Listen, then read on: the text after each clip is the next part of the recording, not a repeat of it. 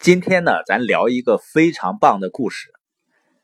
这个故事呢，能够真正让我们理解或者清楚财富的源头是什么。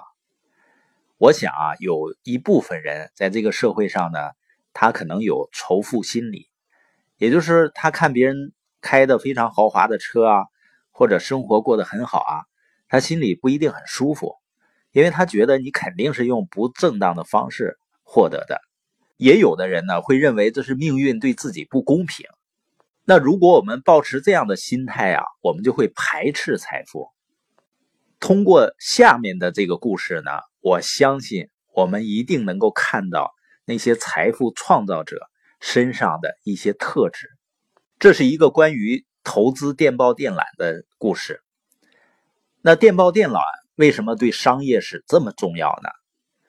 实际上，人类文明啊有一个通则，就是只要信息传播的方式发生了一次大飞跃，人类的整个文明方式就一定会发生一次非常大的改观。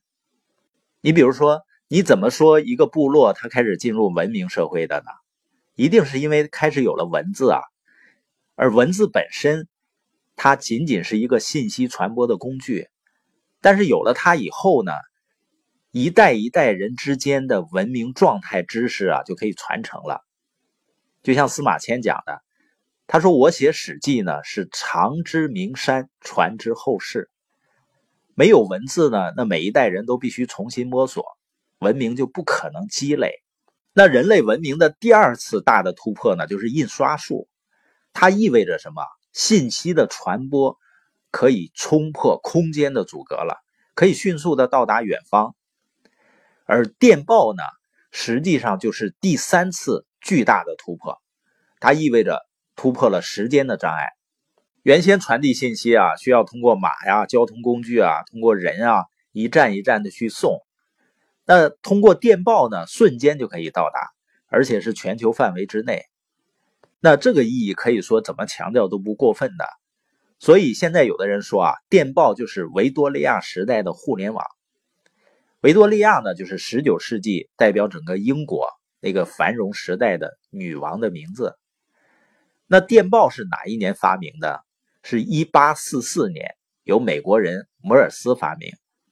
那一八四六年的时候，就已经开始有人铺设电报线路，主要是美国人干的，但那个时候还很少。全美国只有四十英里的电报线路，那接下来仅仅两年之后呢？一八四八年的时候就已经两千英里的电报线路了。又过了四年，一八五二年的时候呢，就有两万三千英里，而且当时正在筹划在建的电报线路呢，还有一万英里。所以，美国是世界上第一个国家率先把电报线路铺满了全国。这方面呢，欧洲人相对比较慢。英国呢还是相对领先的，在一八五零年的时候呢，就铺通了跨越英吉利海峡，就是从英国到欧洲的电报线路。当时就有俏皮话说啊，自从上一个冰河期之后，这是英国距离欧洲大陆最近的一次。所以呢，可以看见啊，当时的人非常清晰的知道电报带来的划时代的意义。那又过了几年呢，在加拿大的东北角有一个纽芬兰岛。有一个神父啊，他想设一个电报站，然后呢，从纽芬兰岛直接铺大陆的电报线，架设到纽约。他想这样，如果有从欧洲来的消息啊，我就比正式的船到达纽约要快一天。然后呢，我用电报线路拍过来，这样不就获得信息的先机吗？他提出这个想法以后啊，当地也确实有一些企业家迅速行动起来了，搞这么一个工程。但是呢，这些人还是没有想到这个工程的难度，因为大家想纽芬兰岛啊，跟北极是没什么区别的，到处都是冻土带，你要开挖那个地面啊是非常困难。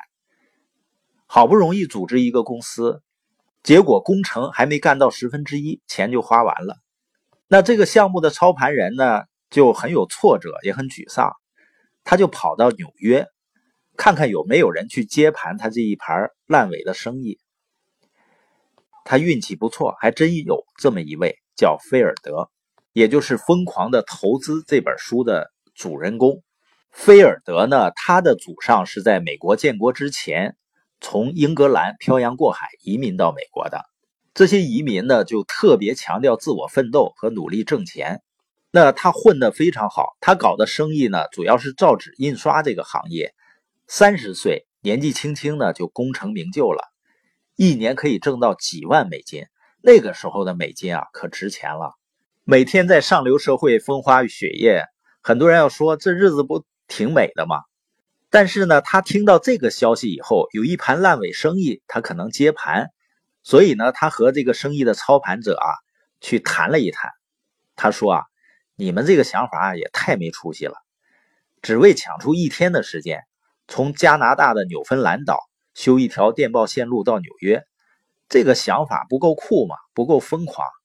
他说：“我要干嘛？我就直接从纽芬兰岛一条海底电缆直接接到爱尔兰，爱尔兰呢再接到英国，直接把美国和欧洲给联系起来。那这个想法相当于什么呢？就是人类刚刚开始能够发射火箭，有的人就开始疯狂了，说我们能不能射一个载人宇宙飞船到月亮？但菲尔德直接说呢。”月亮算什么？咱直接到火星，就有点这个意思。为什么呢？因为太难了。首先呢，整个大西洋的海底的地形，那个时代没人知道它有多深。一八五零年的时候，从跨越英国到法国的英吉利海峡的海底电缆呢，已经铺成了。但是英吉利海峡呢，也就六十米平均的深度，最深的是一百七十二米。北大西洋有多深呢？